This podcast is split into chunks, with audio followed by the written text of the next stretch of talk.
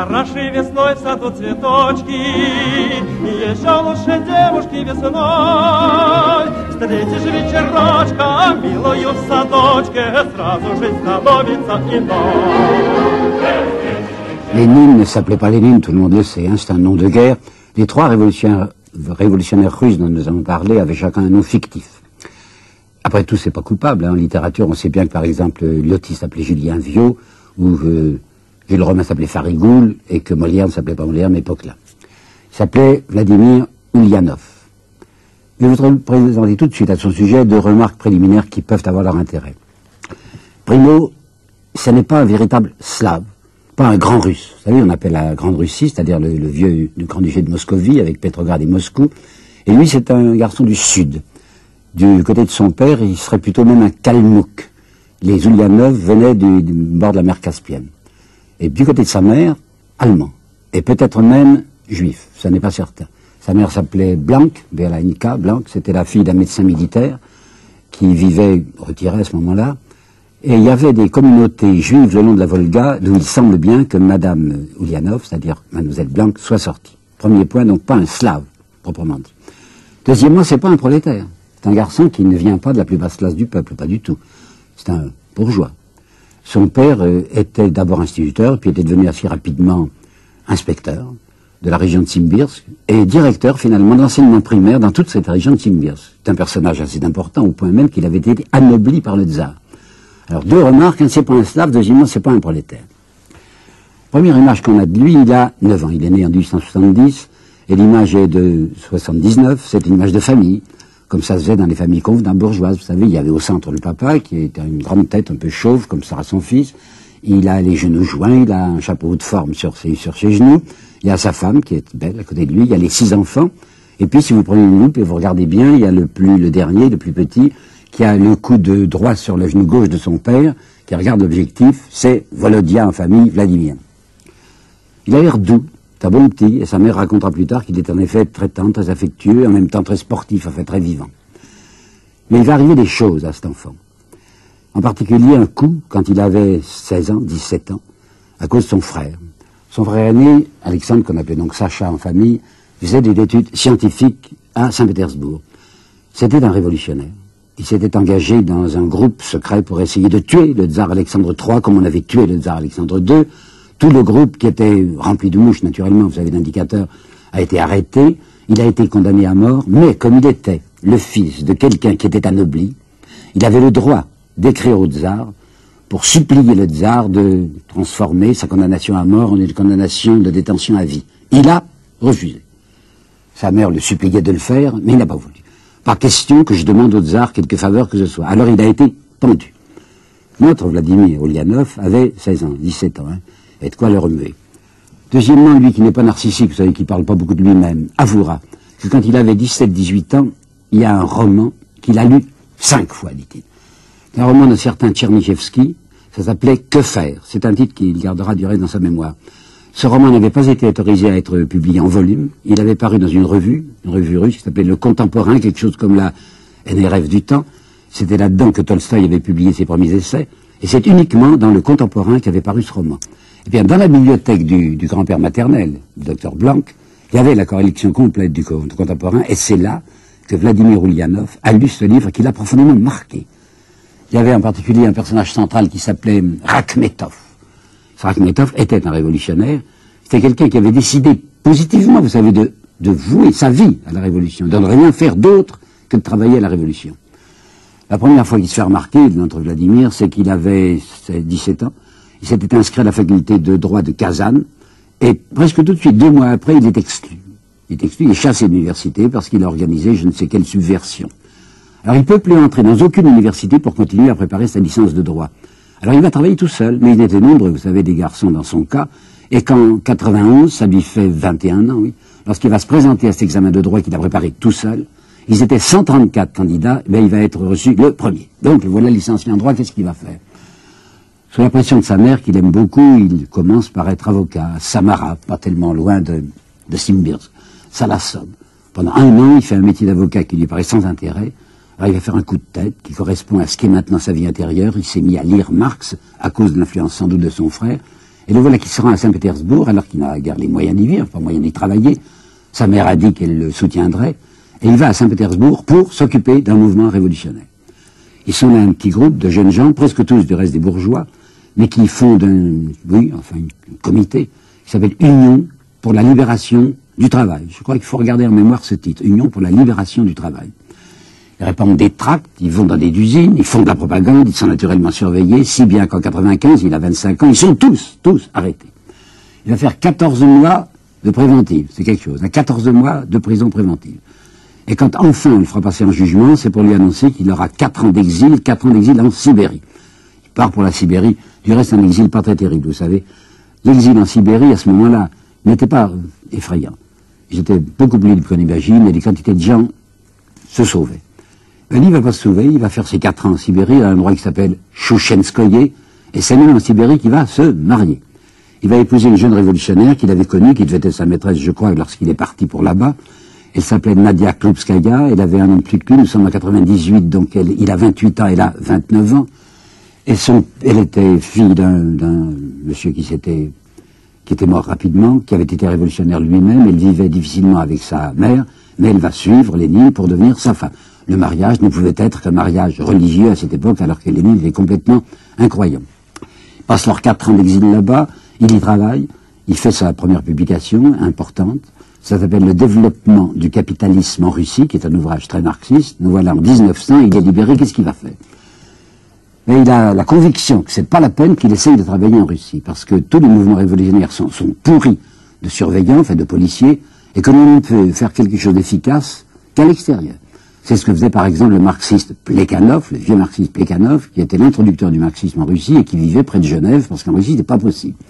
On avait tenté en 98, c'est-à-dire pendant que Lénine était, était en exil, on avait tenté de faire un premier congrès des révolutionnaires qui s'appelait à ce moment-là sociodémocrate un mot qu'ils vont rejeter avec violence dès 1917. Mais pourquoi il s'appelait comme ça? Parce que les marxistes allemands s'appelaient les sociodémocrates, avec Kautsky, Bebel et les autres, et qu'on imitait en Russie ce que faisaient les socialistes allemands. Alors c'est social-démocrate. Bon, à Minsk, à Minsk, au milieu de l'année 98, un premier congrès avait tenté de se réunir. Ils étaient neuf, vous vous rendez compte? Neuf, simplement. Neuf délégués marxistes en Russie. Arrêtés immédiatement. Donc c'est râpé, quoi, c'est pas possible. On ne peut pas travailler, on ne peut pas faire un effort révolutionnaire en Russie proprement dit. Alors il a décidé de partir pour l'Occident. On le verra à Paris, on le verra à Genève, on le verra à différents endroits, à Vienne par exemple. Et c'est de l'extérieur qu'il va essayer d'agir.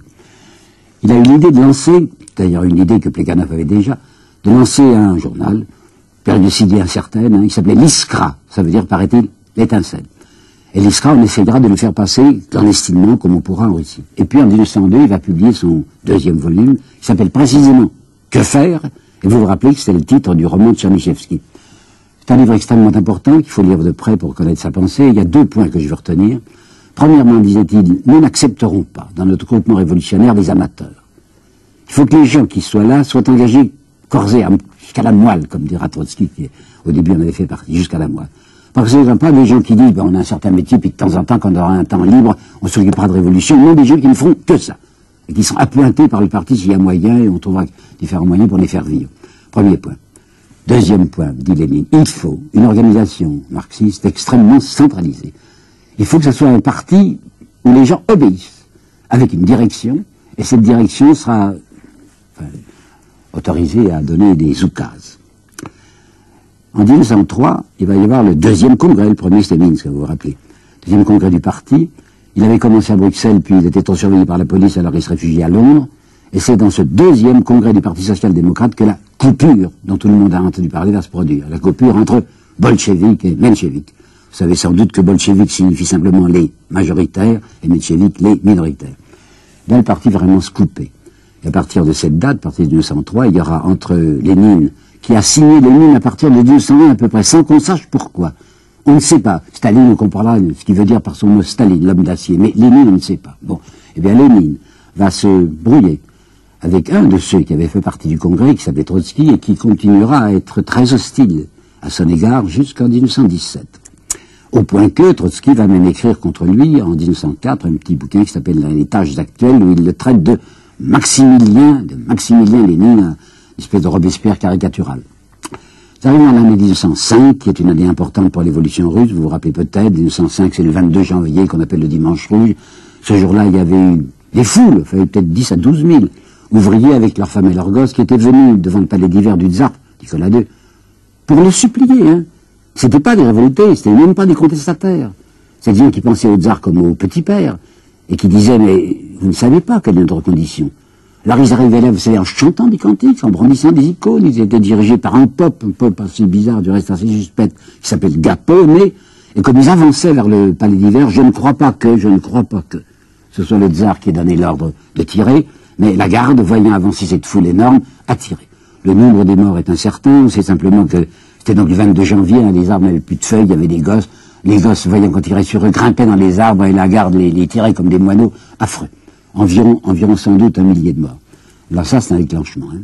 Il l'apprend, lui, Lénine était à ce moment-là à Genève, il dit ça dans les journaux. Peu à peu, on apprend d'autres nouvelles, qu'il y a des grèves, même des grèves générales en Russie. Au mois de juillet, il y aura la révolte du cuirassé, la mutinerie, vous savez, du cuirassé, nous prononçons Potemkin, un cuirassé Potemkin, paraît-il qu'il faut prononcer ça, Pachumkin. Et puis le tsar fait marche arrière, et le voilà qui, le 15 octobre, je crois, lance un manifeste disant qu'il accepte une sorte de contrôle sur son absolutisme avec réunion d'une chambre.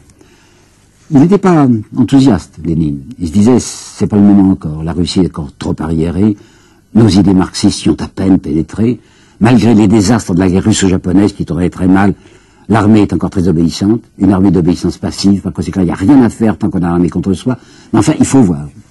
Alors le voilà qui arrive à Saint-Pétersbourg et il a le désagrément de voir que le soviet, que le tsar avait autorisé, un soviet de Saint-Pétersbourg, comportait d'abord comme membre et bientôt comme président Avec qui il était un très mauvais terme.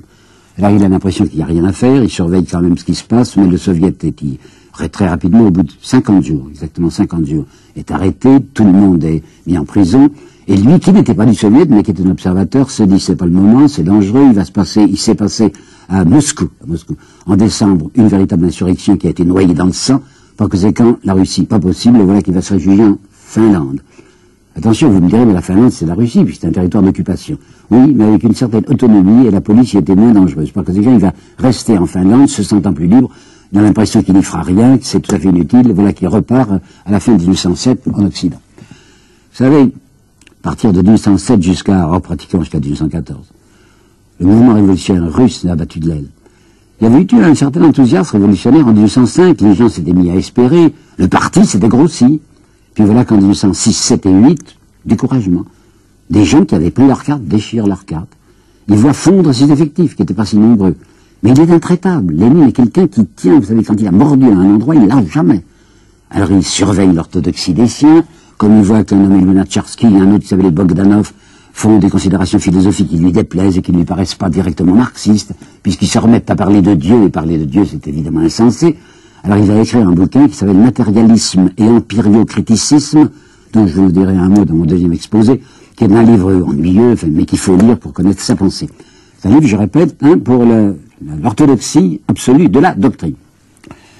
En 1911, le voilà qui est à Paris, il fait quelque chose d'assez courageux et intelligent. Il va écrire une école des cadres, figurez-vous, à Longjumeau, près de Paris. École des cadres pour des jeunes révolutionnaires. On s'arrange pour faire passer en douce avec de faux papiers des jeunes gens qui ont été repérés par les sociodémocrates et qui peuvent être de bons militants. Alors on va les former dans une école de cadre près de Paris, où ils sont pas nombreux, vous savez, ils sont une vingtaine, pas plus, même pas. Et des cours sont donnés par diverses personnes, dont, dont notre Lénine. Donne des cours à l'école des cadres. 1812. Tout à coup, une libéralisation du moins apparente de la politique intérieure russe. La Pravda, la Pravda qui veut dire la vérité, vous savez, qui était le journal des bolcheviks, est autorisée à apparaître. Se dit, il faut profiter de ça, je, suis un peu trop loin quand je reste en Occident, je vais me rapprocher, le voilà qui va Cracovie. Cracovie, qui est une terre polonaise, comme vous savez, est une terre d'occupation autrichienne. Hein. Alors il n'est pas en territoire russe, mais il est sur le bord de la frontière. Et de là, il peut faire communiquer plus rapidement les papiers qu'il veut envoyer à la Pravda. Sa femme est malade, elle a un goitre, il l'a fait opérer à Berne, lui a enlevé son goitre à Berne, et à cause de la santé faible de Nadia, il va s'établir euh, au début de l'année 14, je crois, à Poronine, dans les Carpates, dans l'altitude. Et c'est là, à Poronine, un territoire autrichien, qu'il va apprendre la déclaration de guerre, que la guerre éclate les 2 et 3 août, comme vous savez, 1914. Alors là, il faut bien regarder ce qu'il va faire. Il est bouleversé, absolument bouleversé et indigné de voir le comportement des socialistes français et des socialistes allemands. Les socialistes français, tous, ben, j'aurais aimé mourir, alors on ne sait pas dans ce qu'il aurait fait. Mais les socialistes français vont tous, à l'unanimité, voter les crédits de guerre. Et tous, sauf un, en Allemagne, les socialistes vont aussi voter les crédits de guerre, parce que les uns et les autres sont convaincus que leur pays est attaqué, et comme ils aiment leur pays, ils veulent le défendre. L'explication des socialistes français, c'est de dire, mais nous luttons contre le militarisme allemand. L'explication des sociodémocrates russes, c'est de dire, mais nous luttons contre l'impérialisme russe et le tsarisme. Par conséquent, on peut y aller. Mais lui dit, mais vous trahissez. Marx a dit, les prolétaires n'ont pas de patrie. Par conséquent, au lieu de cette guerre absurde, une guerre de clivage, euh, comment dirais-je, clivage verticaux, de nation à nation, le seul clivage possible est un, clivage horizontal. Il y a d'un côté les exploiteurs et de l'autre les exploités. Je demande donc, disait Lénine, que dans, tous ces pays en guerre, le prolétariat se soulève contre les maîtres, que le prolétariat russe se soulève contre le tsar, que le prolétariat allemand se soulève contre l'Empire, que le prolétariat français se soulève contre une république conservatrice. Alors c'est un manifeste. Pas moyen, vous entendez, pas moyen de publier. Personne ne veut publier ce manifeste, ou très carrément, il fait une politique de défaitisme révolutionnaire pour son pays. Savez-vous qu'il y a un seul journal en Europe qui va le publier? C'est la Sentinelle de La Chaux-de-Fonds dans son numéro du 30 novembre 1914. C'est là seulement que le manifeste de va paraître. Il va tenter en 1915 puis en 1916 de réunir des socialistes français et allemands, c'est-à-dire des gens de pays qui sont en, lutte et qui cependant vont se réunir et se serrer la main. Première réunion à Zimmerwald, savez, c'est tout près de Berne. Je crois que c'est en septembre 15. Deuxième réunion à Quintal, c'est dans les Arbres bernois, qui est en avril 1916. Ils sont pas nombreux, enfin ils sont une trentaine. Chaque fois, il essaie, lui, il est mis d'imposer son fameux manifeste révolutionnaire en disant il faut transformer tout de suite cette guerre nationale en une guerre sociale. Pas moyen. Chaque fois, il a des observations, des, injonctions, enfin des impossibilités. Il travaille, il fait un nouveau livre. Il est à Zurich maintenant. Il avait commencé à vivre à Berne. Il est à Zurich et il se demande, enfin, il écrit quelque chose qui s'appelle l'impérialisme, stade suprême du capitalisme, et qui est un livre dont la lecture est aujourd'hui encore fort intéressante. C'est un livre qui n'est nullement périmé. Puis attend pour voir ce qui va se passer. Les nouvelles qui peut dire que les Français ne connaissaient pas, hein, mais que la presse suisse connaissait, il la lisait puisqu'il était à Zurich, indique qu'en Russie ça va très mal. Les troupes russes se font battre, ils ont déjà perdu des millions d'hommes, on ne dit pas le chiffre, mais on sait qu'il y a un très grand nombre de prisonniers, et que ça, y a des agitations dans l'armée qui n'a plus l'air de vouloir marcher. On sait d'autre part que dans les grandes villes, il y a un rubé-ménage, pas encore des insurrections, enfin des, mouvements, presque des émeutes, où des gens réclament du pain et la paix. Et brusquement, il apprend le 15 mars 1917 que le tsar a abdiqué. Grosse nouvelle, hein. À la place du tsar, le gouvernement provisoire. Un gouvernement provisoire présidé par le prince Lvov et qui contient surtout des conservateurs, enfin avec une teinture apparente de libéralisme, et un socialiste entre guillemets, qui n'appartient pas au parti, qui se dit travailliste, parti qui n'existait guère, et qui s'appelait Kerensky. Kerensky, c'était un avocat qui s'était spécialisé pour la défense des révolutionnaires arrêtés. Alors voici le télégramme qui va envoyer immédiatement à la Pravda, date du 16 mars 1917, pas de, pas de collaboration avec le GP, méfiance particulière et extrême à l'égard de Kerensky, armement des masses. Il veut donc venir. C'est pas comme en 1905, où il se disait possible, pas possible, non plutôt pas possible. En 1917, il se dit la situation intérieure est telle qu'il y a peut-être des chances, on peut peut-être marcher. Il faut qu'il revienne la Russie. Comment faire? Il ne peut pas traverser la France, il ne peut pas traverser l'Angleterre, puisqu'on sait qu'il a fait ce manifeste, que la presse n'a pas publié, mais qui est connu des chancelleries. On lui interdira donc la traversée du territoire français et du territoire anglais. Il n'y a qu'une chose à faire, c'est de traverser le territoire allemand.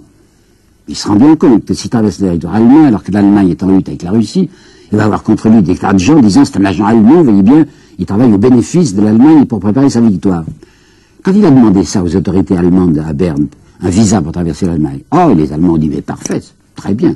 Ce sont des révolutionnaires, ils sont 32 à peu près qui veulent suivre Lénine, ils vont faire du grabuge en, Russie, par conséquent ça nous facilitera la victoire. Il sait très bien tout ça, Lénine.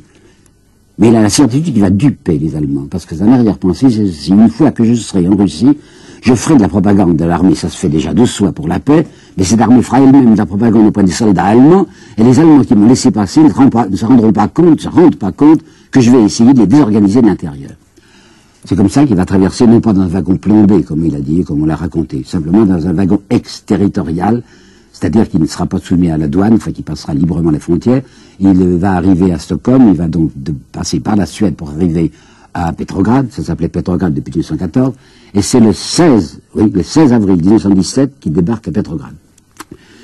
C'est accueilli par la Marseillaise, parce que figurez-vous que le gouvernement provisoire avait promis à l'ambassadeur de, France comme à l'ambassadeur d'Angleterre de faire la guerre sérieusement. Et si même ces ambassadeurs avaient été favorables à l'abdication du tsar, c'est qu'ils se disaient ce tsar suspect, et c'était vrai. Suspect à cause de sa femme de vouloir faire une paire séparée, tandis que nous avons des gens qui nous promettent de faire réellement la guerre. Comprenez que la Marseillaise, ça ne fait guère plaisir à Lénine. Et le soir même, se faisant transporter au palais de Smolny, Smolny c'était le, le, quartier général des bolcheviks, il va prononcer un discours terrible qu'on appellera les thèses d'avril, où il dit la première révolution qui vient de se produire, elle est aussi peu sérieuse que la révolution de 1789 en France, qui a duré jusqu'en 1891, avec, vous vous rappelez peut-être très bien, une chambre censitaire, enfin, ne votait que les riches, et avec un roi qui avait le droit de veto, tandis qu'à partir du 10 août 1892, 692, ça c'était la révolution avec suffrage universel, avec les, gens dans la rue. Alors ce jour-là, le 16 avril, il dit c'est une fausse révolution, il faut préparer la véritable révolution. Et d'autre part, il faut faire la paix tout de suite. Imaginez bien que le gouvernement provisoire est foudrage, on organise presque tout de suite après une grande manifestation patriotique, on va faire défiler des, des, soldats blessés. Au, début du défilé, il y a des gens, des invalides dans les petites voitures, avec des banderoles, des banderoles qui accusent Lénine, fait c'est Toulianov, Lénine, en disant c'est un agent allemand. Il a l'impression qu'il est allé trop vite, il va freiner, il va donner des instructions pour ne pas aller trop vite et pour ne pas se faire persécuter. Il pense que de l'intérieur, et étant donné l'état des soldats, il y a moyen de travailler. Les événements vont le servir. Le 1er juillet 1917, Kerensky, qui est devenu ministre de la guerre, tenant la parole, la promesse qu'il a faite aux Alliés, organise une nouvelle et dernière expédition militaire, offensive, quoi en Galicie, parce qu'en Galicie, c'est du côté des Autrichiens, et on espère qu'on enfoncera plus facilement les Autrichiens que les Allemands. Succès pendant 48 heures, les troupes avancent, et au bout de 48 heures, des divisions allemandes, proprement dites, arrivent, refoulent les Russes, catastrophe, il y a 60 000 morts en quelques jours. Ces nouvelles arrivent à Petrograd, un peu dissimulées, bien entendu, mais enfin, les gens savent que c'est pas une victoire. Et cette garnison de Petrograd, 150 000 hommes, hein, 150 000 hommes de la garnison de Petrograd, ne veulent pour rien au monde être envoyés sur le front. Hein. C'est fini pour eux, la guerre. Alors ils vont faire une manifestation violente dans les rues les 15 et 16 juillet. Lénine leur avait dit c'est trop tôt, ne faites pas ça. Ils ont voulu faire cette manifestation. Il a, le parti bolchevique a fini par suivre le mouvement parce que ça, ça, il serait mis à part. Et immédiatement après, une répression policière telle qu'une rafle s'est organisée de tous les bolcheviks et que lui est obligé de s'enfuir. Il arrive à échapper à la rafle, il va se réfugier comme il avait fait en 1905, vous savez, en Finlande.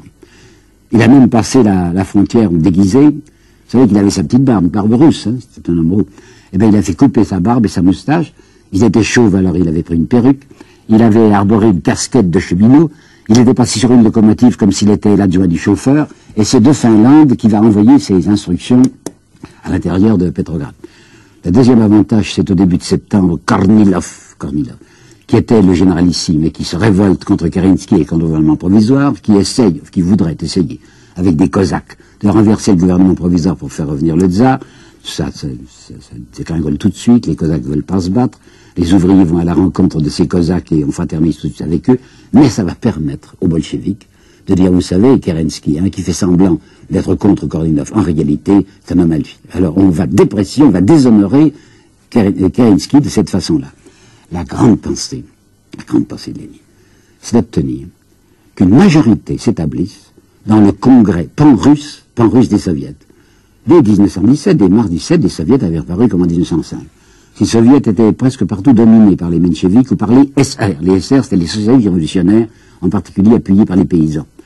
Et Lénine avait cette idée, on ne peut réaliser le coup, on ne peut prendre le pouvoir, qu'une fois que nous aurons une majorité dans ce congrès. Il y a un premier congrès du 16 juin, j'ai pris des chiffres, je crois les avoir là. Le 16 juin, il y avait 105 bolchevistes, mais 533 SR, socialistes révolutionnaires et mencheviks, on était loin de la majorité les mois passent avec les avantages que je viens de signaler, si bien que le second congrès, qui va se réunir les 7 et 8 novembre, on a l'impression, il le sait, Lénine, qu'on va avoir la majorité. Effectivement, voici les chiffres. Il y aura 343 bolcheviks sur 675 membres, petite majorité, mais majorité tout de même. Alors sa grande pensée, c'est de dire, voyez, nous allons prendre le pouvoir, mais nous sommes les délégués du, des soviets. Nous ne sommes pas des gens qui prenons le pouvoir comme ça parce que ça nous plaît. Nous représentons la volonté des révolutionnaires russes ben, l'opération va se passer, vous le savez bien, très facilement, les, 6, les, 7 et 8 novembre. Les Russes appellent ça la révolution d'octobre, vous savez, parce que le calendrier russe n'a été semblable au calendrier de l'Occident, le calendrier grégorien, qu'à partir de février 1918. Mais nous, nous, nous pensions à ces événements comme novembre, 6 et 7 novembre. Mais comme ça se passait dans leur calendrier à la fin d'octobre, ils appellent ça leur révolution d'octobre. Eh bien, dans la nuit du 6 au 7 novembre, le pouvoir pratiquement était à ramasser. Vous savez, Kerensky n'était plus obéi, la police non plus. Par conséquent, il n'y a presque pas d'effusion de sang. Il y aura juste, vous le savez sans doute, une tentative de résistance qui va s'opérer au palais d'hiver où sont rassemblés les Junkers. Et les Junkers vont être très rapidement réduits à se rendre parce qu'un croiseur est venu de Kronstadt, le croiseur Aurora. Il va tirer à blanc d'abord, puis un seul obus qui n'a pas été dirigé contre le palais d'hiver, mais il va exploser dans les jardins. Ça y est, il se rend, Kerensky se sauve, c'est fini, c'est gagné. Le 8 novembre au matin, l'affaire est faite, et le communiqué qui est lancé est le suivant. Le gouvernement provisoire est destitué. Le pouvoir de l'État est passé aux mains du comité militaire révolutionnaire qui est à la tête du prolétariat et de la garnison de Pétrograd. Vous aurez remarqué que le mot bolchevique n'est pas prononcé là. En apparence, ce n'est pas un parti qui prend le pouvoir, c'est un comité militaire révolutionnaire. Avec quoi Prolétariat d'une part, donc les ouvriers, l'usine Putilov et les autres, et garnison de Petrograd. En fait, vous savez bien que c'est le parti qui gouverne. Il va y avoir le Sovnarkom, ça veut dire le Conseil des ministres, mais on ne veut pas employer ce mot de ministre parce qu'il fait bourgeois. On décidera que ça s'appelle les commissaires du peuple, et le Sovnarkom ne sera composé au début exclusivement, exclusivement de bolcheviks. Ils ont devant eux, c'est malheureux, une situation infernal, vraiment impossible, vous savez, dans les premiers jours. J'ajoute ce qui n'a pas et qui été longtemps caché, mais qu'on sait maintenant aujourd'hui, qu'il y a eu une, une orgie vraiment de soulerie, de soulerie à, à, à Petrograd et à Moscou. Les prolétaires d'une part, les soldats d'autre part, qui a plus de contrôle maintenant, se précipitent sur les maisons, ils ne tuent personne, mais ils se jettent sur les caves. Et pendant plus de dix jours, près de quinze jours, les rues de Moscou vont être encombrées. Le pauvre Sovnarkom va faire tout ce qu'il pourra, il enverra des pompiers pour essayer de noyer les caves, mais les pompiers vont eux-mêmes se noyer d'alcool. Enfin, ça va durer un certain temps. C'était presque un avantage. Pendant qu'ils boivent, ces gens et qui chantent, ils ne pensent pas à politique. Alors le gouvernement va pouvoir s'annuler avec fermeté. Mais la situation est impossible parce que les administrations sont dépeuplées, parce que la plupart des fonctionnaires s'en vont, parce que rien n'obéit plus, et que la situation du point de vue du ravitaillement et du point de vue de la guerre est une situation dramatique. C'est ce que j'essaierai de vous expliquer dans mon prochain exposé, mais je veux appeler votre attention sur le fait que ces quelques révolutionnaires, ce tout petit groupe, enfin, cette petite poignée de gens bolcheviques qui ont entre leurs mains la Russie ou qui croient l'avoir entre leurs mains, sont confrontés à une situation qui semble absolument inextricable, et on peut dire que les miracles, entre guillemets, qu'a pu accomplir le comité de salut public en 1894 ne sont rien auprès de ce que va avoir à surmonter le Sovnarkom et très particulièrement Lénine et Trotsky.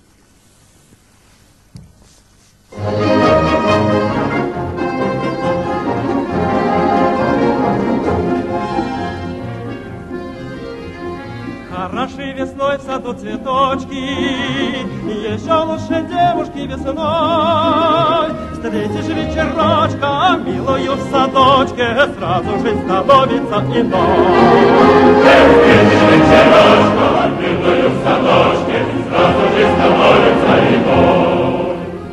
Мое счастье где-то недалечко, Подойду да постучу в окно, Выйди на крылечко, ты мое сердечко, Без тебя тоскую я давно.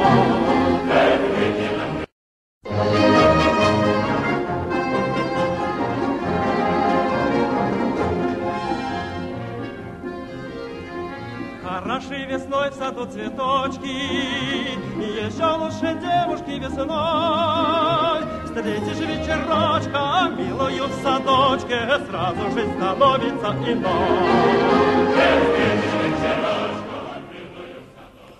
Vous vous rappelez peut-être qu'à la fin de la première partie de mon exposé, j'en ai arrivé au moment où, au 8 novembre 1917, Lénine et le parti bolchevique prend le pouvoir. Et je vous avais dit, ça a été une situation affreuse, invraisemblable. On se demande comment ils allaient pouvoir s'en tirer.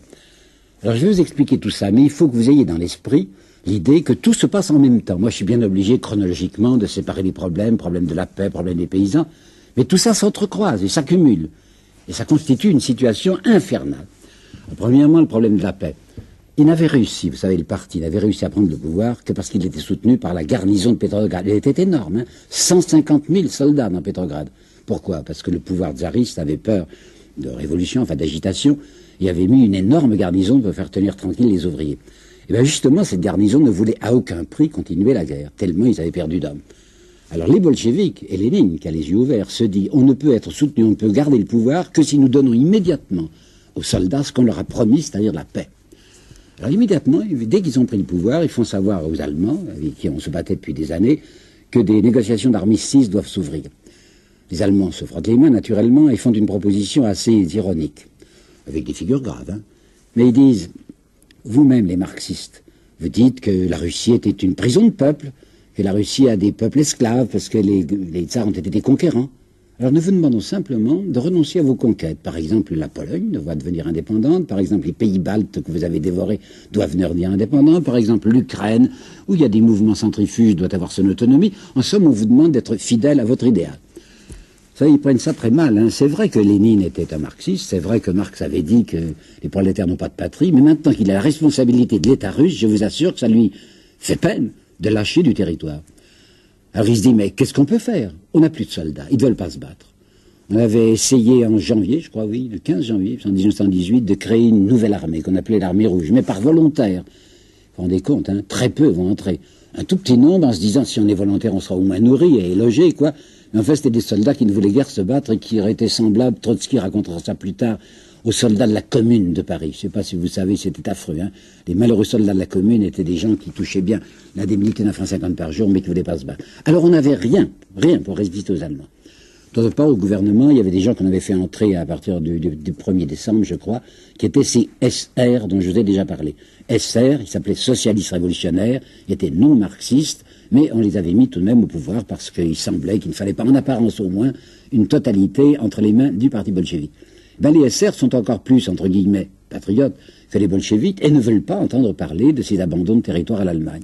Ça fera des drames, vous savez, des tensions très violentes à l'intérieur du Sovnarkom. Et au centre du Sovnarkom, il y avait le bureau politique et il y avait le, comité central. Et bien dans le comité central, à la fin de février 1918, j'ose presque dire, pardonnez-moi, qu'on s'engueule. il y a des gens comme Boukharine qui disent on ne peut pas. Et puis d'autre part, il y a Lénine qui dit mais avec quoi voulez-vous résister? Alors c'est le 3 mars 1918 qu'on va tout de même céder à l'Allemagne avec le traité de Brest-Litovsk. Et lui-même, Lénine, le marxiste Lénine, va dire c'est une sale paix, une sale paix. Nous sommes obligés de lâcher du terrain pour gagner du temps. Quoi gagner du temps? Ben, Ça veut dire pour essayer de continuer notre opération de politique intérieure que nous faisons. Les SR, les socialistes révolutionnaires, avaient pris ça très mal. Et je dois vous dire qu'il avait quelques raisons d'être irrité. Les bolcheviks, quand ils faisaient la campagne de propagande pour arriver au pouvoir, avaient annoncé, mais tout le temps, c'est un de leurs thèmes, on va faire une constituante. C'est-à-dire que tout le monde va voter. Pour les élections aux soviets, et vous savez, vous avez, raconté, il y avait un congrès pan-russe des soviets en juin, deuxième congrès en novembre, tout le monde ne votait pas. Les anciens riches, la bourgeoisie étaient écartés du scrutin. Maintenant, on avait dit, mais constituante, tout le monde va voter. C'est-à-dire la première fois environ 20 millions d'électeurs et cette fois 40 millions. Et Lénine avait dit, je vais vous le citer, une chose qu'il avait déclarée le 8 novembre 17, donc le jour où il prend le pouvoir, et il dit, même si les paysans élisent à la constituante une majorité SR, nous dirons soit. Nous devons laisser une pleine liberté au génie créateur des masses populaires. Eh bien, savez-vous le résultat? La constituante, qui s'est réunie le 18 janvier 1918, comptait 174 bolcheviques contre 370, contre 370 SR ou mencheviques. C'est-à-dire que les bolcheviks avaient 25% quoi, de la représentation. Alors qu'est-ce qu'ils font? Eh bien, ils font le coup d'État du 2 décembre. Vous vous rappelez peut-être, Louis-Napoléon Bonaparte décide dans la nuit du 2 au 3 décembre 1851 qu'il n'y aura plus d'Assemblée nationale. Lorsque les députés viennent le 3 décembre prendre leur place, ils trouvent l'Assemblée nationale occupée par la troupe. C'est exactement ce que Lénine et le parti bolchevique ont fait le 19 janvier, lorsque les députés s'étaient réunis une première fois et qu'ils viennent pour la seconde réunion. On leur dit non, il n'y a, plus de constituante. La constituante a été dissoute par un coup de force. Imaginez qu'ils sont furieux, hein, CSR. Et ils vont aller très loin, ils vont même faire des coups. Euh, le début de juillet, je crois que 5 et 6 juillet, ils vont tenter une espèce de coup de force, mais c'est insuffisant. Ils vont assassiner, assassiner von Mirbach, qui était l'ambassadeur d'Allemagne, puisque c'est la paix maintenant, il un ambassadeur d'Allemagne. Hein. C'est un SR qui s'appelait Blumkin, qui va tuer l'ambassadeur d'Allemagne en se disant, ça va les mettre fous furieux, ils vont reprendre l'opération, on pourra se battre, parce que maintenant on va commencer à avoir une petite armée rouge. Non, Lénine va faire toutes sortes de, protestation auprès de l'ambassade d'Allemagne en disant c'est que beaucoup, qu'on va tuer un certain nombre de responsables. En réalité, on ne tuera pas Blokhin qui était l'assassin, mais les SR vont se venger puisqu'ils n'ont rien réussi. Et le 30 août, le 30 août, deux attentats très graves commis par CSR. Uritsky, qui était le chef de la, la Tchéka, la police politique qu'on avait créée dès décembre 1918, est abattu dans les rues de Petrograd, et le même 30 août, une fille qu'on appelle Fanny Kaplan, d'autres disent que c'est pas Fanny son prénom, Dora Kaplan, j'en sais rien, enfin elle s'appelait Kaplan, tire trois coups de feu sur Lénine. Elle essaye de le tuer, quoi. Deux balles vont l'atteindre, une balle dans l'épaule et une balle à la base de la gorge, il va s'en tirer quand même, mais enfin on a tiré sur Lénine. Alors à partir de cette date, c'est dans la politique intérieure la terreur. Et une terreur très précise, très nette. Je peux vous dire, je l'ai encore dans l'esprit, un ordre qui est envoyé par le Sovnarkom à la Tchéka en disant partout où il y a des mouvements, saisissez des otages. Et au premier signe de rébellion, fusillez-les en masse. Donc la fameuse terreur de Robespierre et du comité de salut public, elle est multipliée par 100 en Russie parce qu'il y avait moyen, semble-t-il, de faire autrement. Troisièmement, le problème des paysans. Les paysans, qu'est-ce qu'ils veulent? De même que les soldats voulaient la paix, ne pas se battre, les paysans veulent la terre. Alors dans le programme du parti bolchevique, un programme marxiste, il fallait la collectivisation de la terre. Ce que Staline, je dirais, essayera de faire à partir de 1929, c'est-à-dire la terre appartient à l'État, puis les paysans sont groupés dans des sovkhozes ou kolkhozes. Comme les SR2 disaient aux paysans, si, vous allez prendre les terres, vous allez devenir propriétaire. Comme il ne faut pas se brouiller avec les paysans, on va camoufler le programme du parti, on ne va pas parler de collectivisation des terres et on va dire aux paysans, ben ça y est, prenez vos terres, les terres des nobles, les terres de l'aristocratie, enfin je veux dire les, des, terres des, des prêtres, et allez-y. Mais quand il y avait de grandes propriétés, on pouvait obtenir, l'État pouvait obtenir des fournitures assez normales de ravitaillement pour les villes. Maintenant, 24 peut-être, 24 hein, millions de petits propriétaires. Et ces gens qui sont devenus propriétaires ne veulent rien lâcher. Or, il faut à tout prix ravitailler les villes. Parce que de même que les soldats se révolteront si on veut les faire battre, donc ils se battront plus, de même si les gens ne sont pas nourris, ben, ils se révolteront. Il faut les nourrir à tout prix dans les villes. Alors pour ça, ben, il faut obtenir des paysans ce qu'ils ne veulent pas donner. Ça va être un drame épouvantable. Lorsque, je vous parlerai de Staline, il y a un mot de Molotov qui me reste encore dans l'esprit. Il disait, lorsque Staline a tenté la collectivisation des terres, la campagne russe est devenue une mer bouillonnante. Euh, je assure que ce mot s'applique déjà à la paysannerie à partir de 1918. Ils ne veulent rien lâcher, alors on leur envoie des commandos, des commandos de garde rouge, des commandos militaires, qui leur arrachent leurs petites réserves. Alors ça sera un désastre au point de vue de l'économie, au point de vue de la culture, quoi. Et puis ce sera aussi des famines. En 1921, sur le bord de la Volga, et jusqu'au début de 22, il y aura des famines. Tout ça mêlé à tout ce que je vous raconte. Et surtout, cette Russie, elle est en voie d'épaissement. Il y a des attaques extérieures et il y a des révoltes intérieures. Attaque extérieure. Vous vous rappelez que c'est le 3 mars 1918 que la Russie se retire de la guerre, hein, fait une paix séparée. Alors la Russie avait promis, quand elle était la Russie tsariste, de ne pas faire de paix séparée. Et je vous ai même dit que c'est parce qu'on soupçonnait le tsar de faire une paix séparée qu'on avait contribué à son renversement. C'est fait. La, paix séparée, c'est fait. Alors les Alliés sont furieux, parce qu'évidemment, toutes les divisions qui étaient sur le front de l'Est vont rappliquer sur le front de l'Ouest, où les Américains, qui sont entrés récemment dans la guerre, ne sont pas encore là. En fait, on l'a beaucoup exagéré parce que les Allemands savaient déjà que les Russes étaient en décomposition. Ils avaient envoyé leur meilleure division sur le front de l'Est. Par conséquent, ce n'était pas un vrai péril. Mais enfin, il se trouvait que de nouvelles puissantes portes allemandes étaient sur le front de l'Ouest. Alors les Alliés vont prétendre, vont prétendre, vouloir ranimer un front à l'Est. Ils vont faire un débarquement à Vladivostok, c'est les Américains, à Archangelsk et à Mourmansk, ce sont les Français et les Anglais, en apparence, hein, en apparence pour créer un nouveau front et faire une diversion mais en fait parce qu'ils ne veulent pas tolérer ce gouvernement bolchevique. Un gouvernement communiste, c'est une indignité. Il y a une note de, Foch qui a été révélée il n'y a pas tellement longtemps. Foch avait donc gagné la guerre, enfin vous savez, la guerre a été gagnée le 11 novembre 1918. Il y a une note de Foch du début de décembre 1918 où il dit les forces alliées n'ont pas encore fini leur travail. Il faut absolument faire disparaître le gouvernement soviétique. Donc on veut utiliser les forces des alliés contre un gouvernement dont la contagion serait intolérable. Vous aviez d'autre part les Anglais qui vont débarquer à, Bakou, oui, sur la Caspienne. Vous avez les Turcs qui s'emparent de, de Batoum, qui est sur la mer Noire. Enfin, il y a toutes sortes de, violences arrachant du territoire aux, Soviétiques. Mais le plus grave, c'est ce qui se passe à l'intérieur même, parce qu'il y a des généraux blancs ou des amiraux. Il y a un amiral qui s'appelle Kolchak, il y a deux généraux, il y a un qui s'appelle Denikin, l'autre qui s'appelle Yudenich, qui essayent de grouper des partisans et qui vont tenter de marcher sur, sur Petrograd et Moscou. Parce qu'à partir du 10 mars 1918, le gouvernement s'est transporté à Moscou, où il est plus loin de la frontière, où les Allemands sont entrés en Finlande, ils se trouvent plus protégés à Moscou. Ça sera très grave, vous savez, surtout du côté de Kolchak. Kolchak, c'est un amiral et il avait des troupes qu'il avait levées, il les payait bien en Sibérie, mais surtout, il va avoir, comment dire, fer de lance pour son opération. C'est la fameuse Légion tchèque dont on a tellement parlé. De quoi s'agissait-il? Les Tchèques bah, étaient dominés par les Autrichiens, vous savez, dans l'Autriche-Hongrie. Et ces Tchèques n'avaient pas du tout envie de faire la guerre, ils n'avaient pas les mêmes idées que l'Autriche. Alors ils avaient déserté, ils avaient déserté en masse, ils s'étaient rendus sur le front russe. Alors il y avait une légion tchèque d'environ 40 000 hommes, dont les Alliés se disent, ben, on pourrait maintenant l'utiliser, laisser-la traverser la, la, Russie, enfin elle-même la Sibérie, s'embarquant à Vladivostok, et ils viendront nous aider à combattre les Allemands sur le front de l'Ouest. Et puis ils se ravisent, les dix Alliés. Ils se disent, mais après tout, pour bien se servir de cette légion tchèque contre le gouvernement soviétique. Et Kolchak ne demande que ça. Cette légion devait traverser, bien encadrée, avec ses officiers qui dû rester très bien payés pour rendre à Vladivostok. On leur dit non, non, non, c'est pas le Vladivostok qu'il faut. Retournez-vous, n'allez pas vers l'est, mais allez vers l'ouest, et on va se servir de vous pour essayer de renverser le gouvernement. Et c'était des gens dangereux. Il y a un moment, Kazan, nous sommes au début d'août 1918, à Kazan, oui, sur, sur, sur la Volga. Hein. Kazan, ils occupent la rive est de la Volga, et s'ils franchissent cette, ces lignes, ils vont s'avancer du côté de Moscou. Très grave. Il y a eu un moment, un épisode terrible à ce propos, il faut que je vous le dise, je n'aime pas raconter ça, mais il faut parce que c'est vrai. Quand ils se sont approchés, les, Tchèques, avec Kolchak, de Ekaterinbourg, c'est à Ekaterinbourg qu'on avait mis en surveillance, résidence surveillée, la, la famille du tsar. On comprend très bien qu'il ne fallait pas laisser le tsar tomber aux mains de Kolchak parce que ça aurait été un prestige extraordinaire. Mais ce que je dois vous dire, parce que je le sais, et que c'est navrant, c'est que le soviet des s'est adressé par télégraphe, je pense, à Lénine et au Sovnarkom pour demander ce qu'il fallait faire. Eh bien, Lénine et Trotsky ont pris la responsabilité de dire faites-les tuer. Tous. Tous. Toute la famille, hein, y compris les enfants.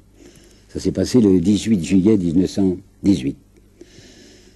Ben, Figurez-vous qu'ils vont arriver quand même à s'en tirer de cette situation qui a l'air euh, impossible, inextricable. Pourquoi ils vont arriver à s'en tirer? Diverses raisons. J'en vois une qui est très importante. Hein. Ces généraux ne se sont pas entendus si Judenitz, qui travaille lui dans la région des Pays-Baltes, s'était entendu avec Denikin, qui travaille lui dans la région du Donetsk, s'était entendu avec Kolchak, qui lui travaille au-delà de l'Oural, peut-être qu'ils l'eussent emporté. Mais ces gens se, détestent. Ils sont des rivaux. Ils ne veulent pas que ce soit lui qui gagne plutôt que nous, avec s'entendent pas. Deuxièmement, une chose très très importante, c'est qu'une armée rouge va être constituée pour de bon, à partir, je crois, du 15 avril 1918. Et Trotsky, qui dirige cette armée rouge, je vous en parlerai plus nettement quand je parlerai de Trotsky, cette armée rouge va accepter, pour avoir des cadres, des officiers tsaristes de l'ancienne armée. 30 000, vous entendez, 30 000 officiers tsaristes qui vont reprendre du, service. Peut-être pour protéger eux-mêmes ou leurs familles, peut-être parce qu'on les paye bien, des cadres. Et en plus, il faut le dire, hein, des types qui en voulaient. Au départ, il y avait des gens qui, très peu, je vous l'ai raconté, hein, quand euh, une armée de volontaires, très peu de gens.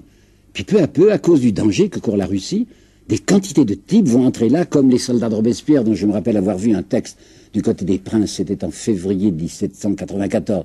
Les princes, vous savez, c'était le futur Charles X et le futur Louis XVIII, qui disaient Nous commençons à subir des échecs sur le front de France parce que nous ne disposons que de soldats matériels. Ça voulait dire de mercenaires qu'on payait.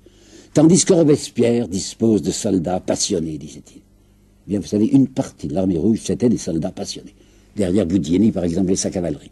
Alors ils vont remporter de très grands succès, et militairement, ils vont l'emporter sur tous ces assaillants. Ajoutons encore ceci, les paysans sont furieux, évidemment, parce qu'on leur prend leur terre, mais ils ont encore bien plus peur de voir reparaître l'ancienne aristocratie et l'ancien clergé qui leur reprenaient leurs terres.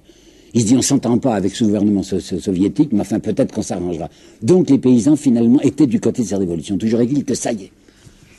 Alors ils se figurent, les gens des soviets, ils se figurent que c'est gagné à la fin de l'année 1919. Fin de l'année 1919. En octobre 1919, figurez-vous que les armées de Denikin étaient arrivées, venant du sud jusqu'à Toula, qui est à 200 km de Moscou.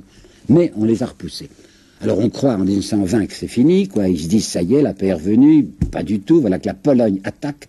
La Pologne considère que les territoires qu'on lui a donnés sont insuffisants. Pilsudski fait une opération militaire qui tournera du reste au début très mal pour lui et ensuite, avec un appui militaire français, on va envoyer, nous la France, on va envoyer 2300 cadres, des officiers, hein, avec Végan et un certain capitaine de Gaulle qui sera là pour lutter contre les soviets.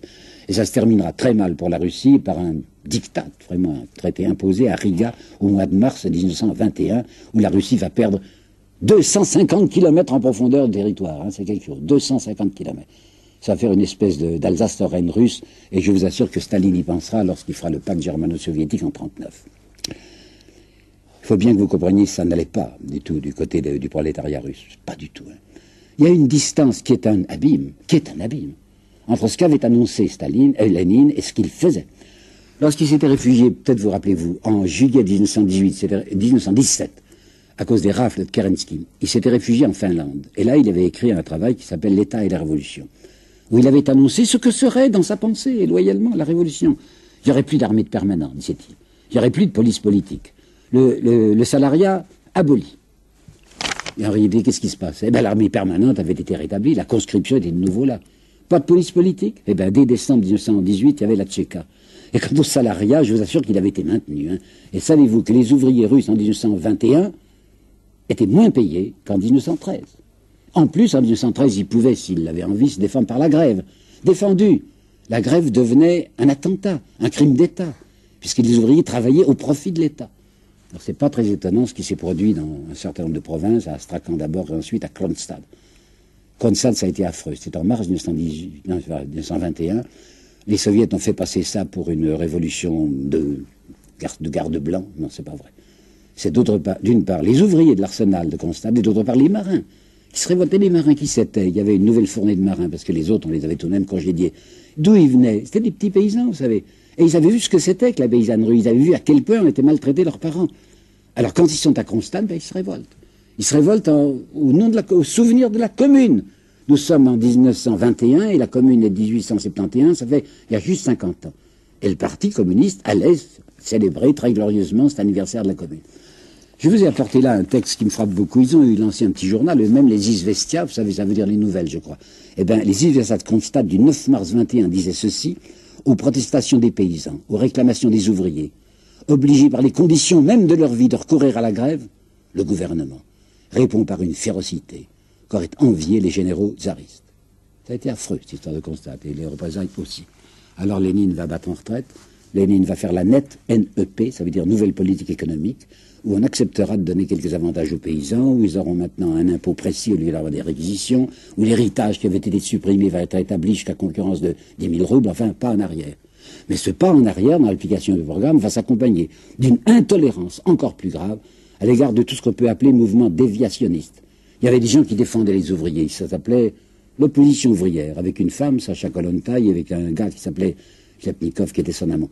Interdiction, hein L'opposition ouvrière, c'est fini. Personne ne doit dévier. Lénine n'est pas heureux de ce qu'il a fait. Vous savez, quand il va mourir, il a eu une première attaque qui était le 25 mars 1922, première attaque. Il va écrire un certain nombre de textes qui ne seront publiés qu'au début de 23 dans la Pravda.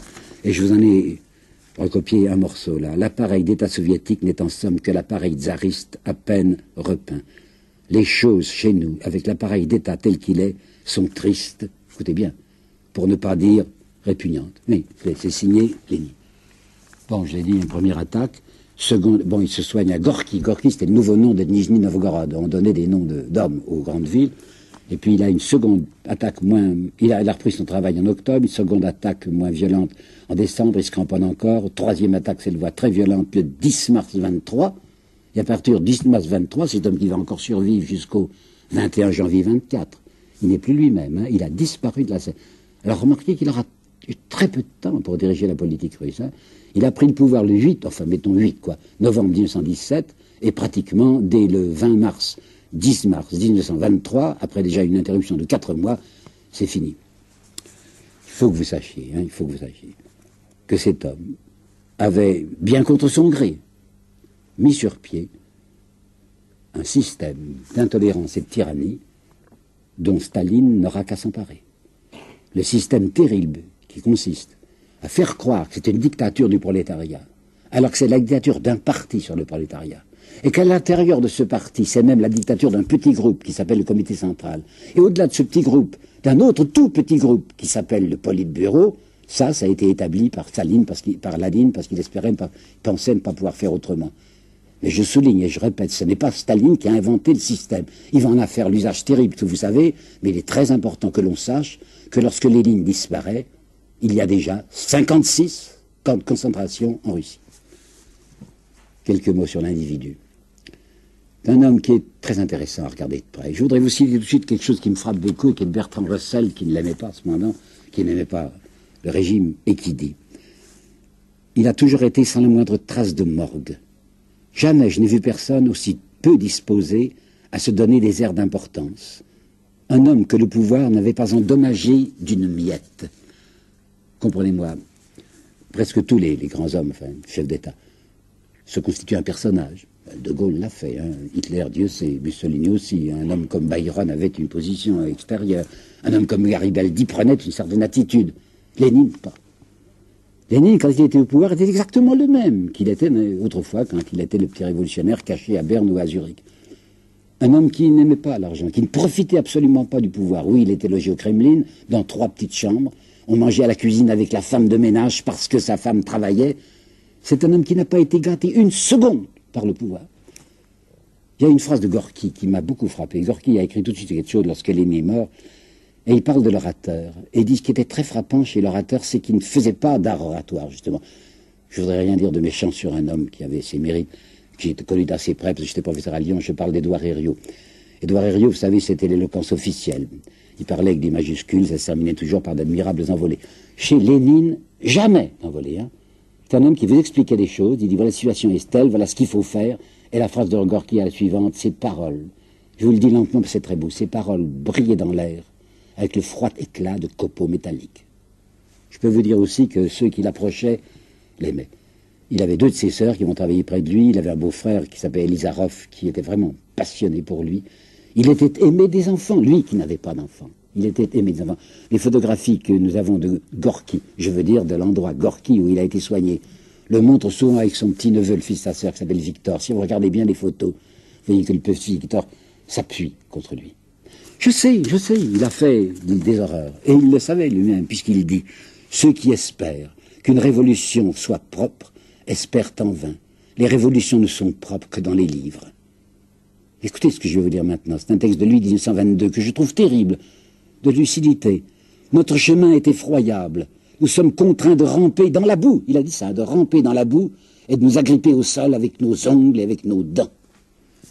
Il y a un récit de Gorky qui m'a beaucoup frappé. Gorky dit il n'aimait pas prendre de distraction, mais je l'avais traîné une fois chez une pianiste. Il avait entendu du Beethoven. Et je le regardais, dit Gorky, pendant qu'il écoutait le Beethoven, et son visage était assez changé. Et après, il me prend par le bras, Lénine. Et il ne recommencez pas, hein, ne recommencez pas. Quand j'entends cette musique-là, j'ai envie d'embrasser tout le monde. Et dans le métier que je fais, qui est un métier infernal, il ne s'agit pas d'embrasser, il faut taper sur les têtes et encore taper. Il y avait au moins chez lui la connaissance précise de ce qu'il était obligé de faire. Si vous regardez sa pensée métaphysique, elle est courte. J'ai lu, je vous en parlais la dernière fois, Matérialisme et Empirieux Criticisme. Et bon sentiment à moi ne compte pas parce que je suis chrétien, mais je vais vous citer la parole de Sartre, qui, Dieu sait, n'est pas chrétien, et qui dit c'est un livre misérable. Il a une pensée pré-critique, c'est-à-dire comme si Kant n'existait pas. Figurez-vous que Lénine en croit, encore que la sensation est un reflet de la réalité, alors qu'on sait très bien que c'est un reflet transposé. Il est en art aussi très conservateur. Vous savez, il n'aimera pas du. Mayakovsky, qui est tout de même quelqu'un, à mon avis, d'assez admirable, n'obtiendra plus le papier nécessaire pour se faire imprimer. Il va dire sur Tolstoï des choses qui me peinent.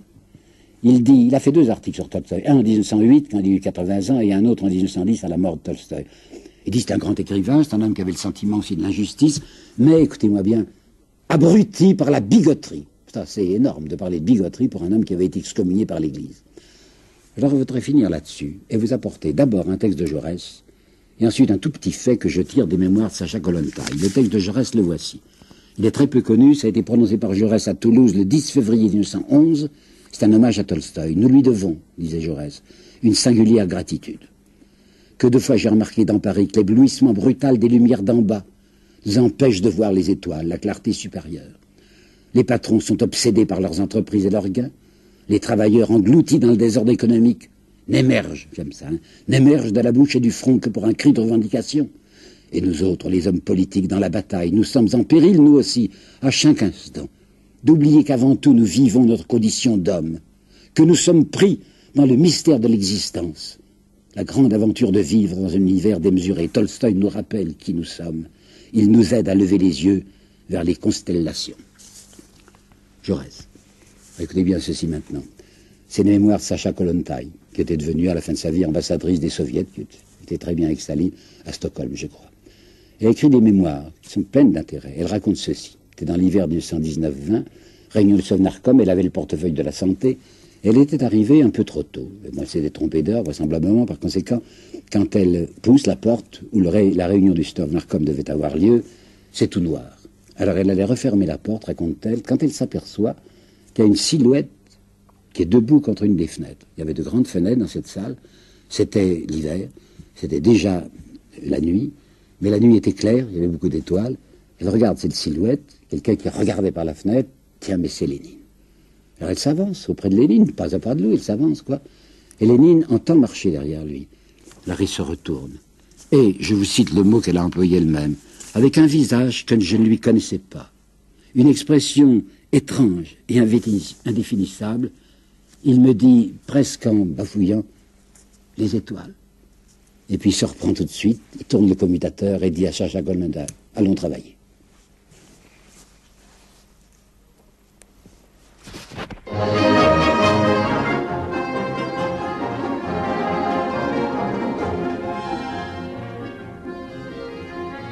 Хороши весной в саду цветочки, Еще лучше девушки весной. Встретишь вечерочка, милую в садочке, Сразу жизнь становится иной. Встретишь вечерочка, милую в садочке, Сразу жизнь становится иной. Мое счастье где-то недалечко, Подойду да постучу в окно, Выйди на крылечко,